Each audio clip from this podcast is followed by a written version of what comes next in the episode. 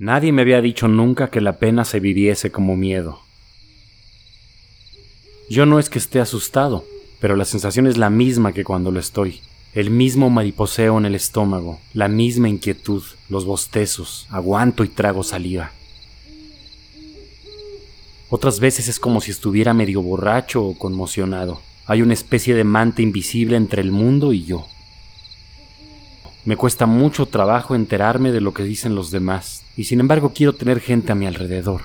Me espantan los ratos en los que la casa se queda vacía. Lo único que querría es que hablaran ellos unos con otros, que no se dirigieran a mí. Hay momentos en que de la forma más inesperada algo en mi interior pugna por convencerme de que no afecta mucho, de que no es para tanto al fin y al cabo. El amor no lo es todo en la vida de un hombre. Si es Luis autor de Una pena en observación, había dedicado toda su vida a dar conferencias para ayudar a la gente a superar los embates de la vida, pero su vida se transformó el día que falleció su ser más amado. El duelo es una experiencia única, personal, intransferible. Me acompaña Isabel Gutiérrez Peláez. Es licenciada en Psicología por la Universidad Iberoamericana y maestra en Psicoanálisis por la Sociedad Psicoanalítica de México.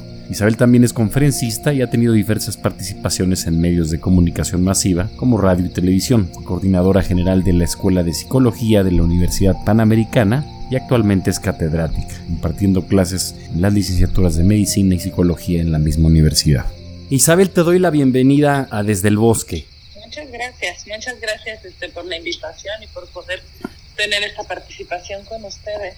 Este episodio se trata del duelo, Inicié hablando de una experiencia personal, pero el programa no se trata de mí, se trata de la persona que tenemos frente a nosotros en este instante, que eres tú. Solo quiero pedirte que abordemos el duelo desde dos puntos de vista. Primero en el plano individual, pero también me gustaría que al final nos ayudaras a analizarlo en cuestión de las masas y en relación con los efectos del tiempo que estamos atravesando. La ciencia dice que el duelo es la respuesta normal frente a la pérdida de un ser querido y contamos supuestamente con los mecanismos psicológicos para trascender el dolor y superarlo, ¿no? Pero bueno, pues esto suena muy simple así como lo estoy escribiendo. Sin embargo, pues no sucede así en el alma, en el espíritu de cada persona. ¿Nos puedes platicar sobre esto? Claro que sí. Mira, suena, como lo dices tú mismo, como algo muy simplista, ¿no? Tenemos los mecanismos para superarlo. No necesariamente hay cualquier pérdida, y tenemos pérdidas todos los días, puede significar un duelo. Hay algunas pérdidas que les llamo yo chiquiduelos, ¿no? Este, de pronto tenemos que elegir, te pongo un ejemplo muy simple, ¿no? Entre comer pollo o pescado. Pues al elegir, pierdo una cosa, pero gano la otra.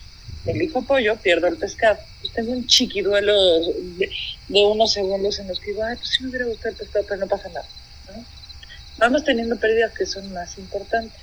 O sea, cualquier, cualquier elección entre una, un objeto, un sujeto y el otro implica un duelo? Eh, implica una pérdida. Y entonces hay pérdidas que sí me generan un duelo como tal. A ver, ¿qué es un duelo? Un duelo, y, y lo describió súper, súper bien Elizabeth Kubler-Ross, ¿no? Este, cuando, cuando explica que hay diferentes fases del duelo. Y hay que entender que el duelo no es lineal, no es fase 1, fase 2, fase 3, fase 4, fase 5, ya acabaste la 5, perfecto, ya cerraste el duelo, maravilloso, felicidades y a lo que sí. Si necesitamos hacer como este duelo, vivirlo, sufrirlo, ¿no? Entonces si estamos hablando de que es una pérdida verdaderamente significativa, ¿no? Hablaba yo de los chiquiduelos, hay chiquiduelos que ni siquiera te diste cuenta y los viviste y por ejemplo, la... Sí, como por ejemplo no haber entrado a la universidad que querías, por poner un ejemplo. Ese sería, ese lo, lo catalogarías en chiquiduelo. Depende de la persona. Ok, ok. Quizás este, mi sueño era entrar a la universidad A a estudiar esta carrera. No me, no me admiten y pues me voy a la universidad B. La universidad B no es mala ni nada, pero perdí mi primera opción y era lo que más quería yo. Eso puede significar algo muy fuerte para una persona claro, y para otra no tanto. Okay, okay. De hecho, y pensando en estas fases, que eh, mencionemos, ¿no? O sea, es la parte de la negación, luego viene un enojo, o sea, la negación, pensémoslo, te dicen que alguien falleció y lo primero como defensa que hace nuestra mente es decir, no es cierto, de inmediato, ¿no? O te dicen que alguien chocó, o te dicen que asaltaron a alguien y le quitaron todas sus pertenencias, ¿no? Y lo lastimaron. Entonces, de inmediato lo que pensamos es, no es cierto, o sea, esto que me estás diciendo no. Después de, este, de, esta negación viene el enojo. Claro, este, lo asaltaron porque este país es tal y cual cosa, o, el gobierno, o la policía, o este, la inseguridad se da por la pobreza.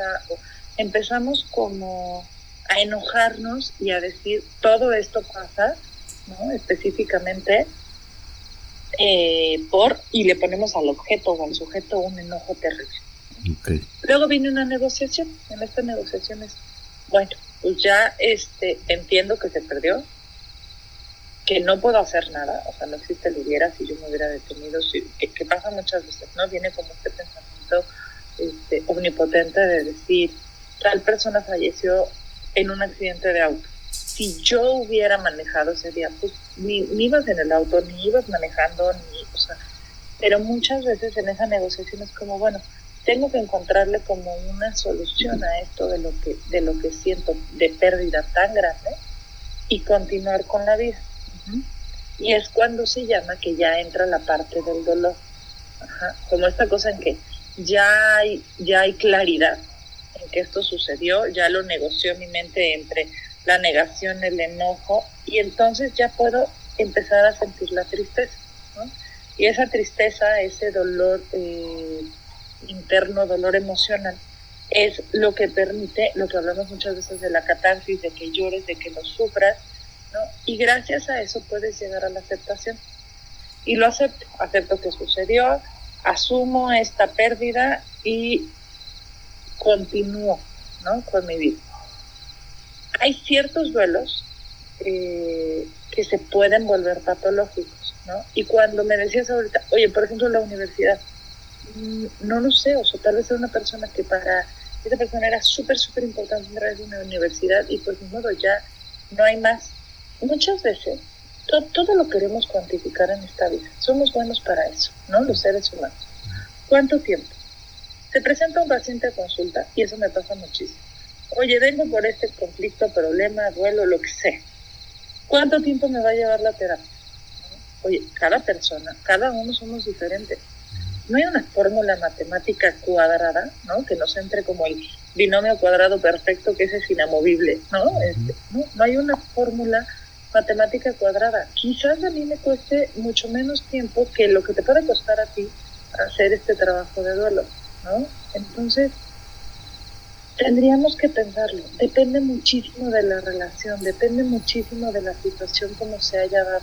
¿no? O sea, podemos decir, oye, 10 años suena bastante patológico, ¿no? Ya superan. Y quizás sí, o sea, quizás si hubiera entrado a un proceso terapéutico donde pudiera hablarlo, donde pudiera manejarlo, este, no sé, estaría como, como, digamos que hubiera tardado menos en procesar ese duelo. Y decías tú al principio, porque tenemos las herramientas, porque tenemos los mecanismos de defensa, no necesariamente, y también depende cómo haya sido. Porque no es lo mismo el duelo de una persona que tiene una enfermedad degenerativa, que lo vamos viendo enfermar, que llega incluso a un punto en donde decimos, ya que se vaya, que descanse, ¿no? Y eso genera culpa y también eh, hablaremos en su momento de, la culpa en los duelos, ¿no?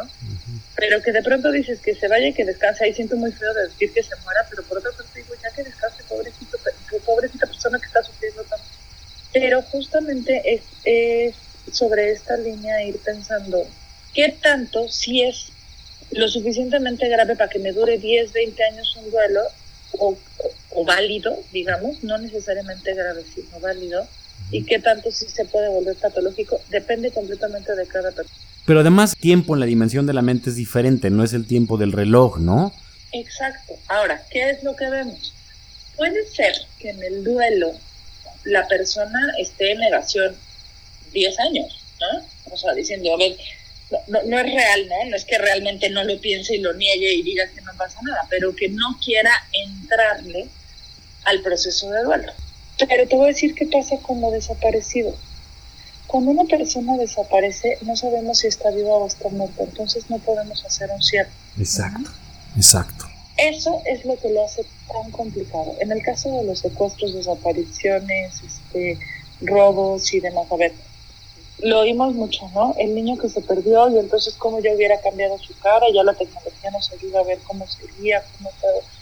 Y escuchamos historias que apareció 20 años después y, por ejemplo, la mamá fue la que nunca perdió la esperanza. ¿no? Se recomienda, por ejemplo, a veces hacer un cierre. ¿no?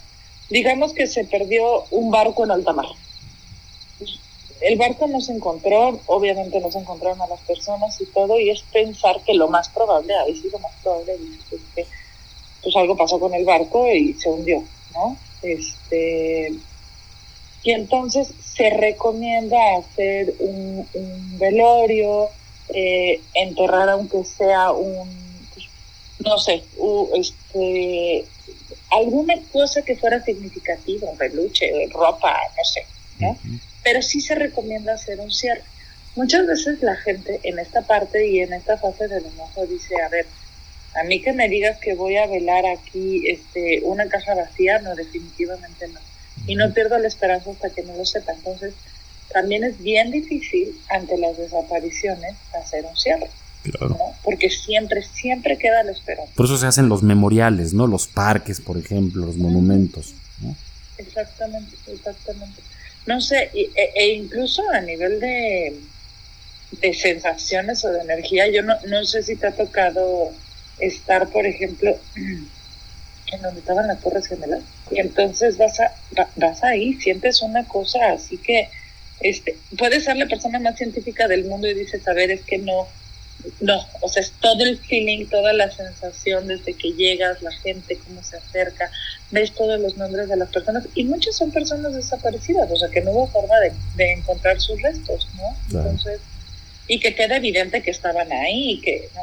Pero, por ejemplo, en el caso de una, una desaparición por un, por un secuestro o por un robo, ¿no? Este, no saber qué fue de la persona, no saber si está viva, no, o sea, la mente te juega en ese sentido el estar pensando todo.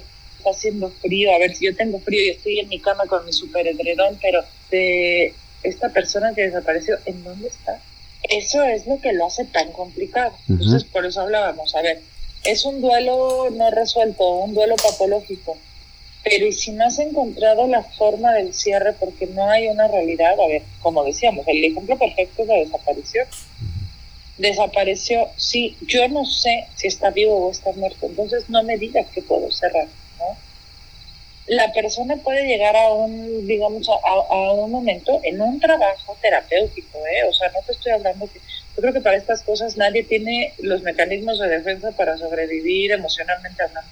¿no? Claro. Entonces, sí, o sea, es que no, no hay como un instructivo, ¿no? Como en los aviones que abajo traes un instructivo que, que te dice que si te pones la máscara y demás aquí, y, y, se vuelve muy complicado porque la gente le empieza a decir este a, aquel que está sufriendo el duelo es que ya lo tendrías que superar no este es que esto ya tendría que haber pasado mira te, te pongo ejemplos simples que llegan a consulta eh, para no irnos a, ahorita estamos hablando de las desapariciones que son muy fuertes no pero por ejemplo es terminé con un novio con el que duró tres meses y llevo un año y no lo supero no entonces ay por Dios por tres meses es que en esos tres meses pudieron haber vivido tantas cosas juntos, se pudo haber ilusionado tanto que igual y para mí tres meses no es nada, pero para esa persona fue un mundo, ¿no? Por supuesto. Entonces, muchas veces decimos, claro, este, qué enfermo, ¿no? O sea, ya supéralo, ya quítatelo, ya.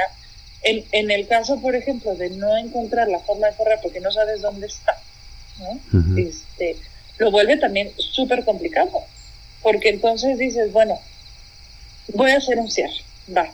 Voy a enterrar a, la persona, voy a hacer un velorio de la persona como simbólico, pero no terminas de, de, quitarte la esperanza de que quizás algún día aparezca.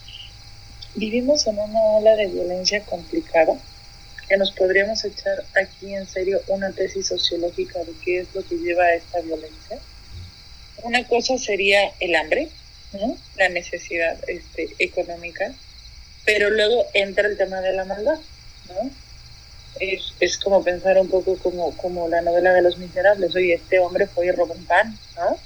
Y este, para darle de comer a su familia. Es diferente que te robaran la bolsa del súper, ¿no? recién pagada, a los asaltos y las cosas terribles que vemos en nuestro país, ¿no? Justamente por, un tema económico. Entonces, eh, ¿cómo manejarlo? Hay temas, hay, hay, hay, hay procesos de duelo eh, que necesariamente necesitan un especialista porque es demasiado fuerte, porque no es algo esperado. Es muy diferente tener un duelo por una muerte eh, relacionada a una enfermedad que a un accidente, a un suicidio, a un homicidio. son, son cosas que se vuelven muy fuertes en la mente y que hacen el duelo más complicado.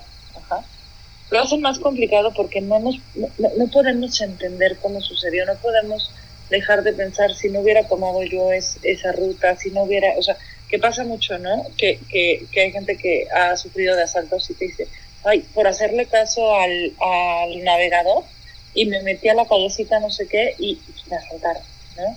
Si no lo hubiera hecho. Entonces empezamos con este tema. Este, si no hubiera, va de nuevo, no es como un pensamiento mágico.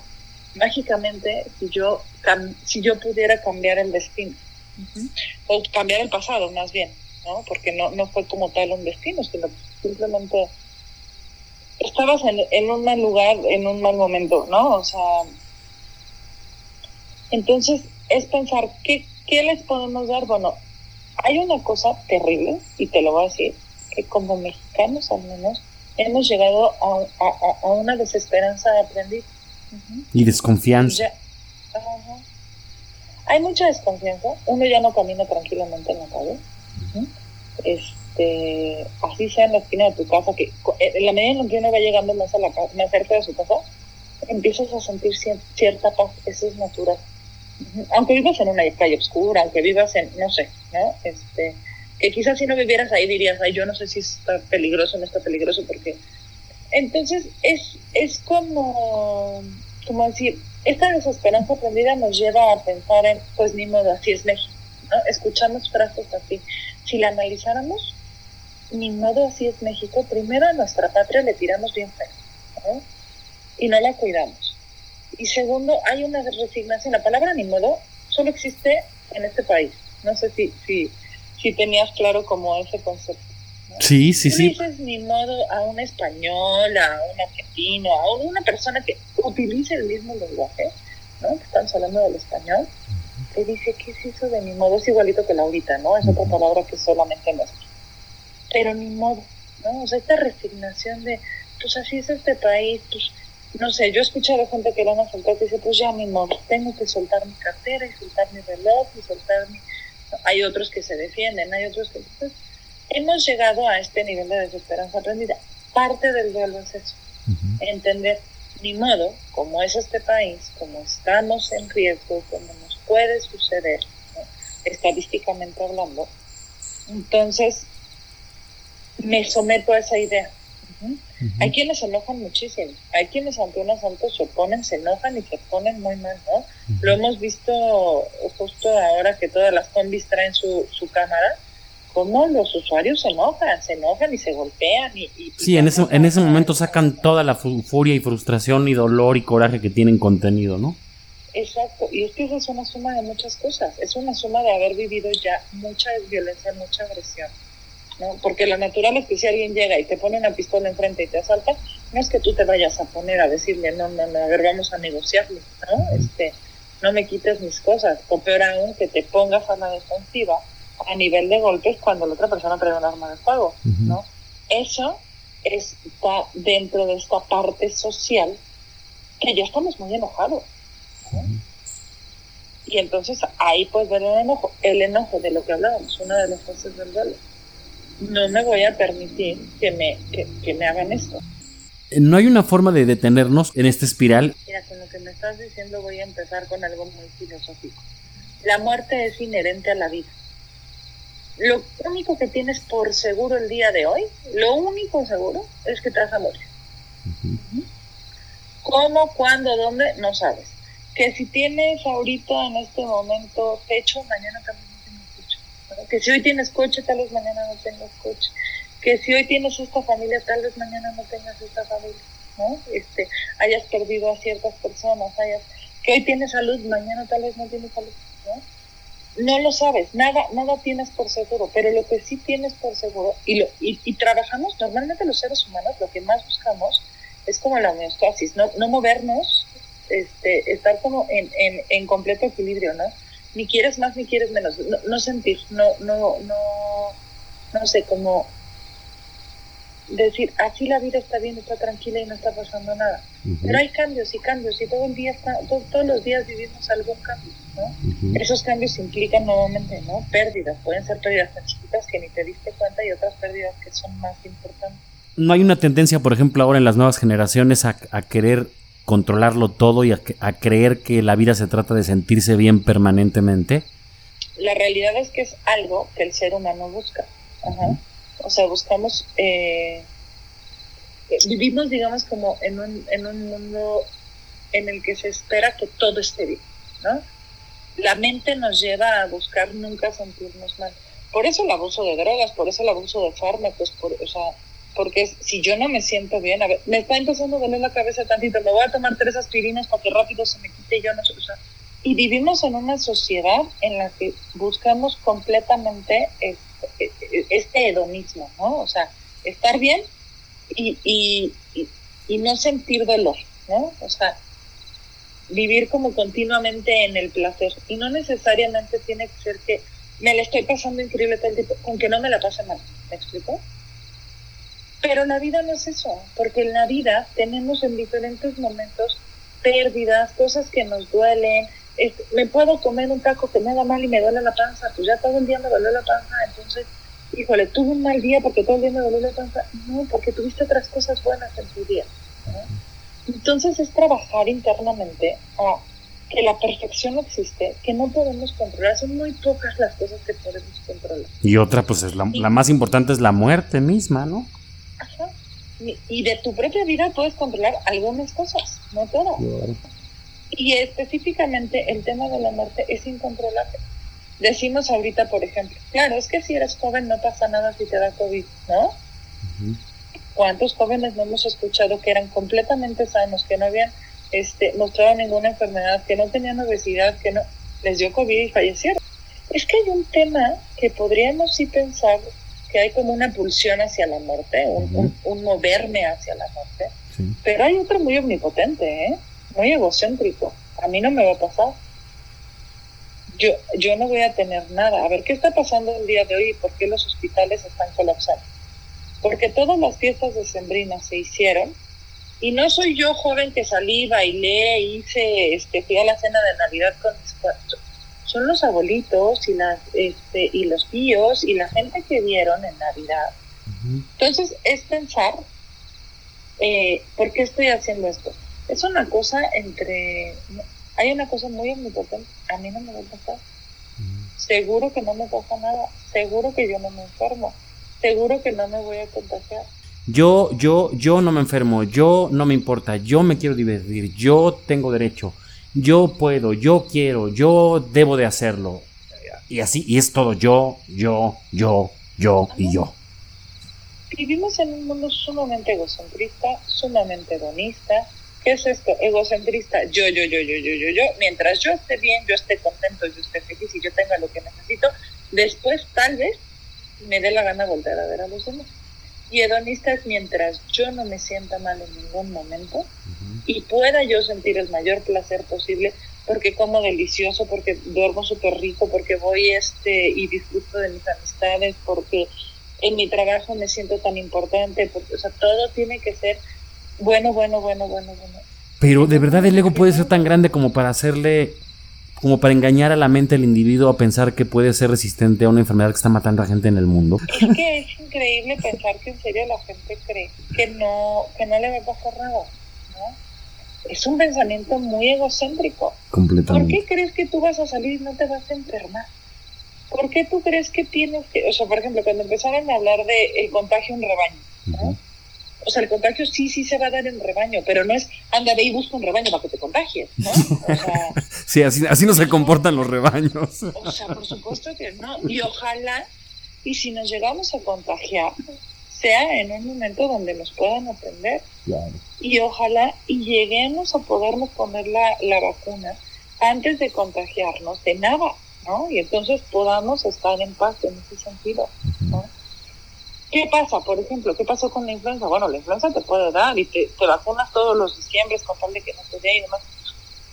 Te puede dar, pero el día de hoy, para la influenza tenemos una solución, un remedio. Hay una necesidad muy fuerte de negarlo y de taparlo para no sentir ese dolor. En este mundo hedonista, como te decía, en la búsqueda de placer, me duele.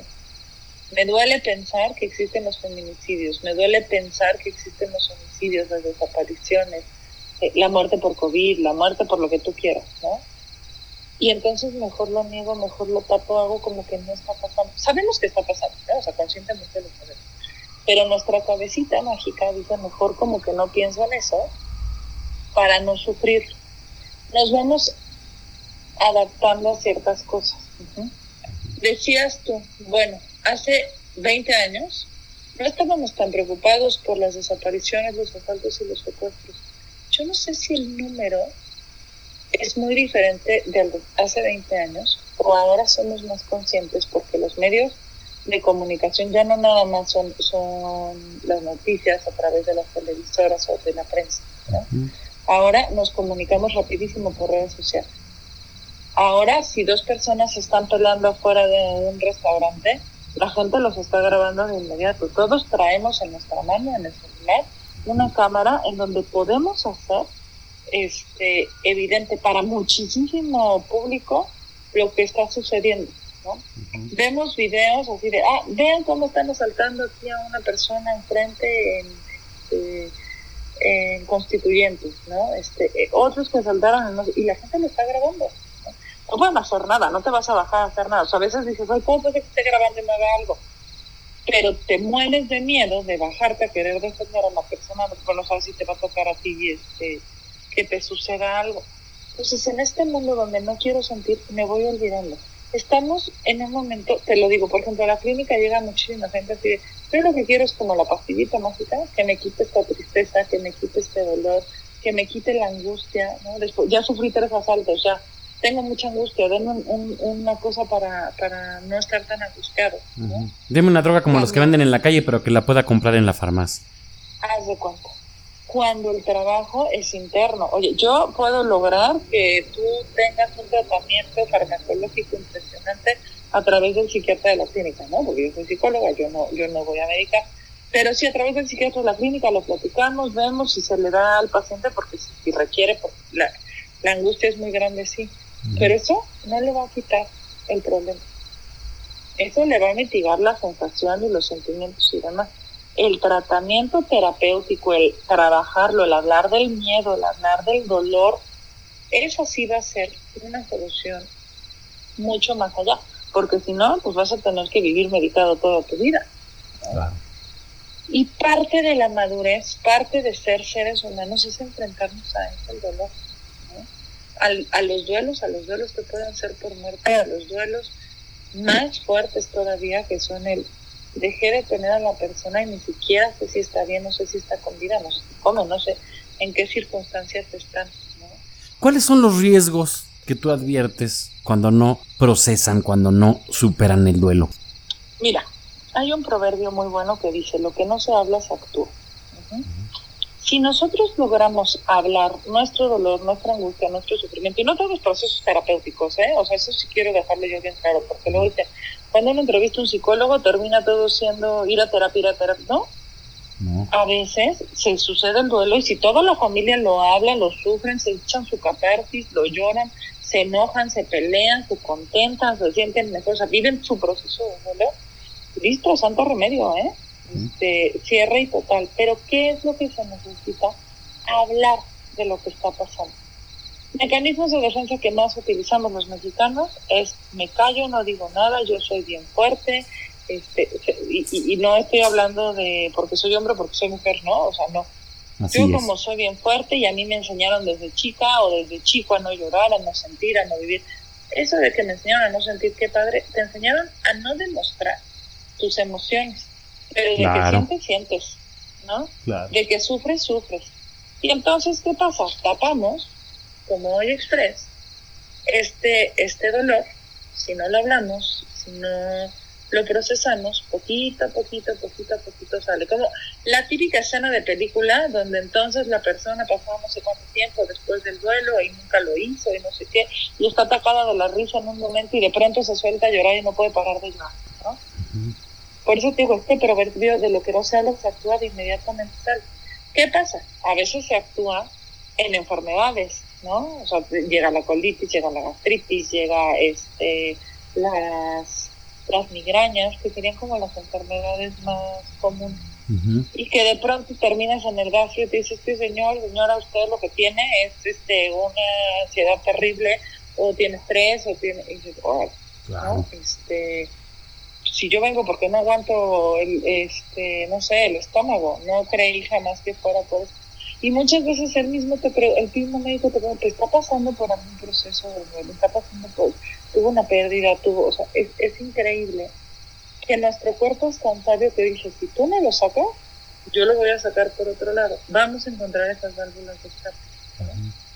Entonces, qué importante es hablarlo. Y y yo se les digo siempre a, a, los pacientes, sean pacientes o sean familiares, amigos, que se te dicen, oye, estoy pasando por esto, y platicas con ellos, háblalo tantas veces tengas que hablar. Viene una pregunta importante, ¿hablarlo con quién? Con quien se sientan en su momento y en su debido tiempo en confianza. Siempre tenemos a alguien. Quizás ese alguien, este, no sé, pensando en un joven, no, pues con mis papás no puedo contar, pero tienen algún amigo siempre, siempre, o en la mayoría de los casos, este, contamos con alguien más. Y a veces contamos con varias personas. Entonces es hablarlo. ¿no? Por ejemplo, cuando fallece un amigo, entre amigos se puede hablar. ¿Expresarlo incluye también manifestarlo en una forma como el arte? Pintar, componer, escribir. Esas son las formas, digamos, adaptativas que tenemos para lograr eh, eh, sacar estas cosas. Mis duelos los procesé así, mis duelos los, los procesé a través de mis proyectos.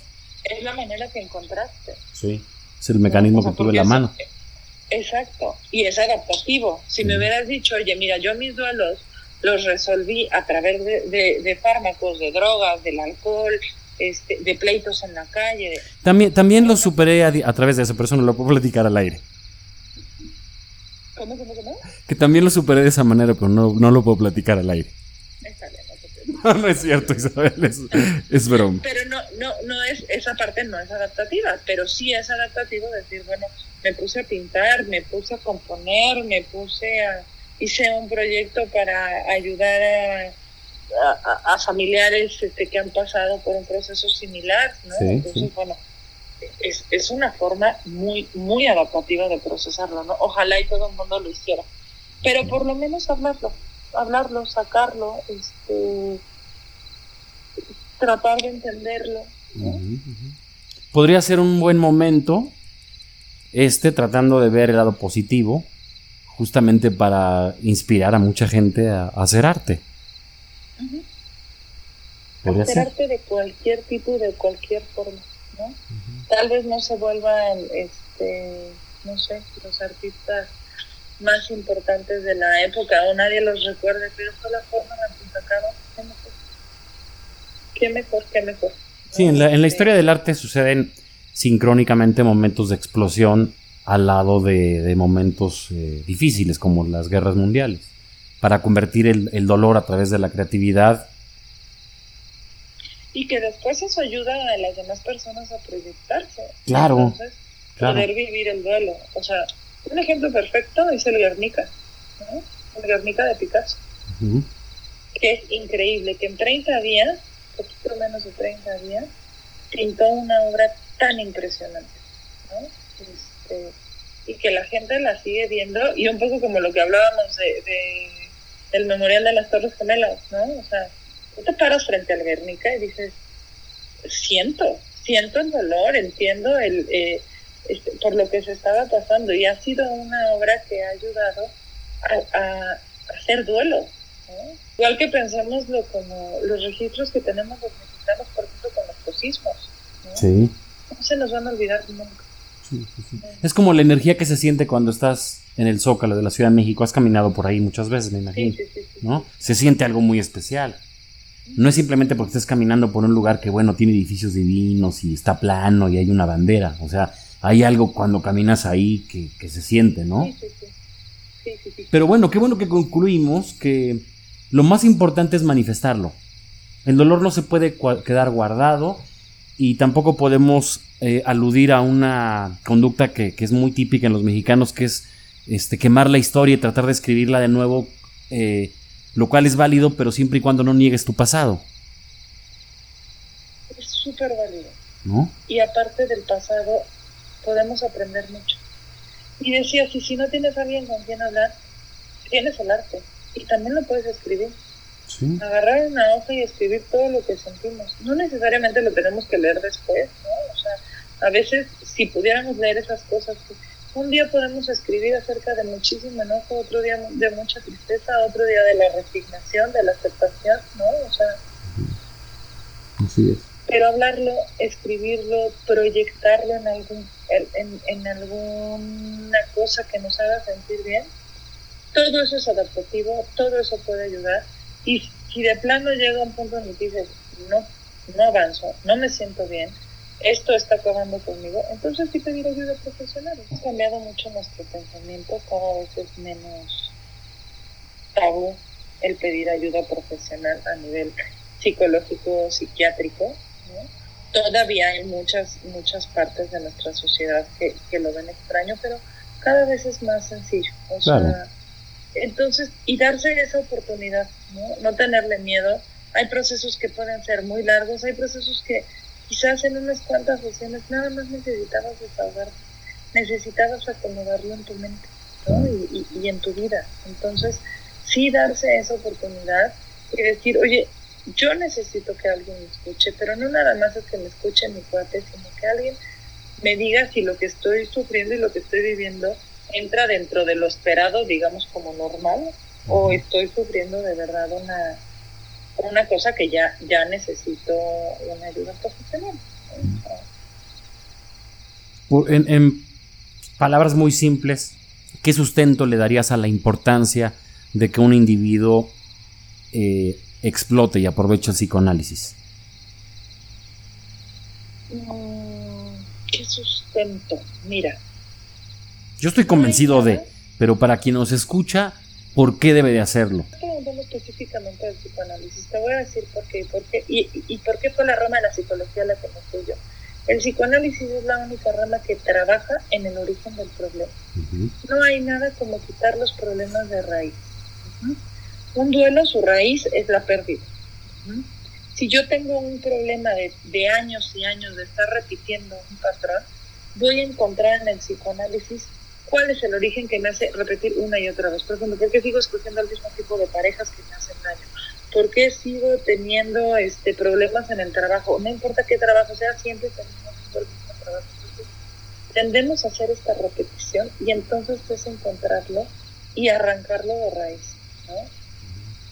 En cuanto a pensar a cualquier tipo de ayuda psicológica, este, psiquiátrica, no, no nada más psicoanálisis, es poder encontrar un espacio y un lugar en donde pueda yo resolver todos los conflictos que en este momento están haciendo que mi vida no sea lo satisfactoria que estoy buscando.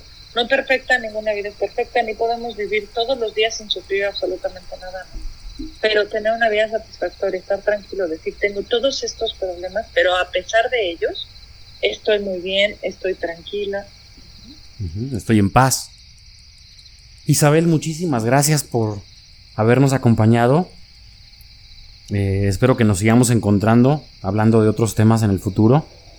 Claro que sí, encantada y muchísimas gracias por la invitación. Son temas que son tan importantes de hablar, ¿no? Este, que ojalá mucha gente pueda escucharlos, a mucha gente le caigan 20, les ayude y, y, y, este y pues poder hacer ahí una diferencia, ¿no?